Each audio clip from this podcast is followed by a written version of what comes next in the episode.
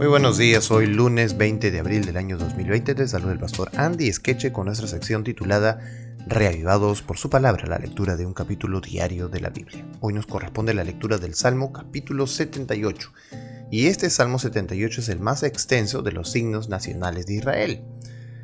En él se repasa la historia del pueblo de Israel desde Egipto hasta el establecimiento del reino en tiempo de David. El salmista recordó el pasado con sus repetidas vicisitudes y rebeliones y el merecido sufrimiento y castigo a fin de amonestar a Israel a que fuera fiel a Dios en el presente y en el futuro. El salmo es en esencia didáctico, tiene el propósito de enseñar a vivir una vida justa, pero eso no sigue con exactitud la cronología histórica. El salmista coloca los asuntos históricos como mejor convienen a su propósito de mostrar la bondad de Dios a pesar de la rebelión de Israel. No se nota ninguna división regular en estrofas, y las divisiones principales se parecen a los párrafos en prosa. Abundan las frases cortas y vigorosas y las brillantes figuras. Como poesía, este salmo debería compararse con los hechos verídicos que presentan los libros históricos del Antiguo Testamento. Así que vamos a darle lectura a este Salmo de Asaf. Verso 1. Pueblo mío, atiende mi enseñanza, presta oído a las palabras de mi boca. Mis labios pronunciarán parábolas y evocarán misterios de antaño. Cosas que hemos oído y conocido, y que nuestros padres nos han contado. No las esconderemos de sus descendientes. Hablaremos a la generación venidera del poder del Señor, de sus proezas y de las maravillas que han realizado. Él promulgó un decreto para Jacob, dictó una ley para Israel, ordenó a nuestros antepasados enseñarlos a sus descendientes para que los conocieran las generaciones venideras y los hijos que habrían de nacer, que a su vez les enseñarían a sus hijos. Así ellos podrían su confianza en Dios y no se olvidarían de sus proezas, sino que cumplirían sus mandamientos Así no serían como sus antepasados, generación obstinada y rebelde, gente de corazón fluctuante, cuyo espíritu no se mantuvo fiel a Dios. La tribu de Efraín, con sus diestros arqueros, se puso en fuga el día de la batalla. No cumplieron con el pacto de Dios, sino que se negaron a seguir sus enseñanzas. Echaron al olvido sus proezas, las maravillas que les había mostrado, los milagros que hizo a la vista de sus padres en la tierra de Egipto, en la región de Zoán Partió el mar en dos para que ellos lo cruzaran, mientras mantenían las aguas firmes como un muro. De día los guió con una nube y toda la noche con luz de fuego. En el desierto partió en dos las rocas y les dio a beber torrentes de aguas. Hizo que brotaran arroyos de la peña y que las aguas fluyeran como ríos. Pero ellos volvieron a pecar contra él, en el desierto se rebelaron contra el Altísimo. Con toda intención pusieron a Dios a prueba y le exigieron comida a su antojo. Murmuraron contra Dios y aún dijeron, ¿podrá Dios tendernos una mesa en el desierto? Cuando golpeó la roca, el agua brotó en torrentes, pero ¿también podría darnos de comer? ¿Podrá proveerle carne a su pueblo?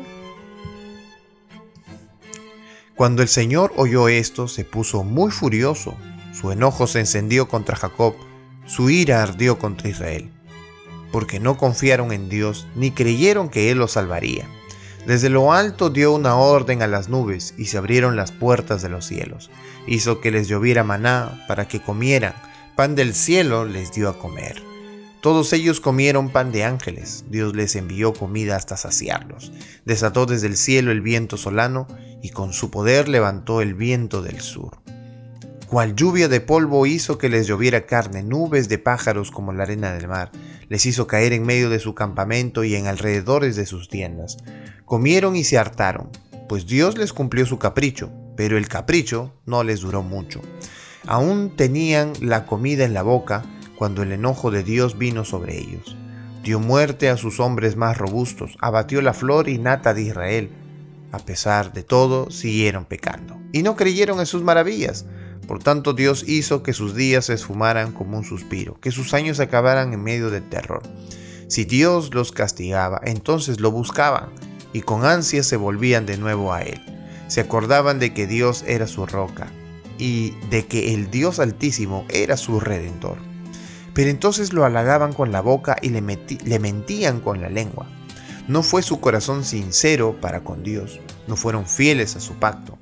Sin embargo, Él estuvo con pasión, les perdonó su maldad y no los destruyó. Una y otra vez contuvo su enojo y no se dejó llevar del todo por la ira. Se acordó de que eran simples mortales, un efímero suspiro que jamás regresa. ¿Cuántas veces se rebelaron contra él en el desierto y lo entristecieron en los páramos? Una y otra vez ponían a Dios a prueba, provocaban al Santo de Israel, jamás se acordaron de su poder, de cuando los rescató del opresor, ni de sus señales milagrosas en Egipto, ni de sus portentos en la región de Soán cuando convirtió en sangre los ríos egipcios y no pudieron ellos beber de sus arroyos, cuando les envió tábanos que, les, que se les se los devoraban y ranas que los destruían, cuando entregó sus cosechas a los altamontes y sus sembrados a la langosta, cuando un granizo destruyó sus viñas y con escarcha sus higueras, cuando entregó su ganado al granizo y sus rebaños a las centellas, cuando lanzó contra ellos el ardor de su ira, de su furor, indignación y hostilidad, todo un ejército de ángeles destructores, dio rienda suelta a su enojo, y no los libró de la muerte, sino que los entregó a la plaga. Dio muerte a todos los primogénitos de Egipto, a las primicias de su raza en los campamentos de Can. A su pueblo lo guió como a un rebaño, los llevó por el desierto como ovejas, infundiéndoles confianza para que no temieran, pero a sus enemigos se los tragó el mar. Trajo su pueblo eh, a esta su tierra santa, a estas montañas que su diestra conquistó. Al paso de los israelitas expulsó naciones, cuyas tierras dio a su pueblo en heredad. Así estableció en sus tiendas a las tribus de Israel, pero ellos pusieron a prueba a Dios, se rebelaron contra el Altísimo y desobedecieron sus estatutos. Fueron desleales y traidores como sus padres, tan falsos como un arco defectuoso. Lo irritaron con sus santuarios paganos, con sus ídolos despertaron sus celos. Dios lo supo y se puso muy furioso por lo que rechazó completamente Israel. Abandonó el tabernáculo de Silo, que era su santuario aquí en la tierra, y dejó que el símbolo de su poder y gloria cayera cautivo en manos enemigas. Tan furioso estaba contra su pueblo que dejó que los mataran a filo de espada.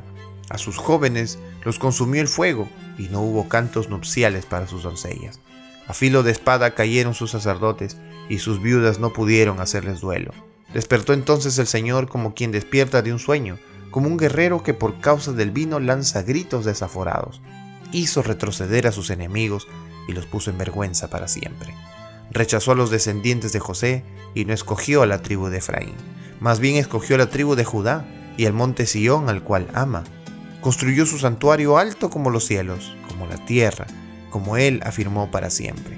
Escogió a su siervo David, el que sacó de los apriscos de las ovejas, y lo quitó de andar arreando los rebaños para que fuera el pastor de Jacob su pueblo, el pastor de Israel su herencia. Y David los pastoreó con corazón sincero y con mano experta los dirigió. ¡Wow! ¡Qué salmo tan agradable, ¿verdad? Toda la historia de los portentosos hechos de Dios y de la desgracia del pueblo de Israel de haber fallado tantas veces, pero aún así Dios amó a su pueblo y termina la historia muy buena, ¿verdad? David los pastoreó con corazón sincero, con mano experta los dirigió. ¡Wow! Tremendo salmo para el día de hoy, para meditarlo y para que nosotros podamos eh, ser bendecidos por la gracia de Dios. Que Dios te bendiga en este día y seas reavivado por su palabra.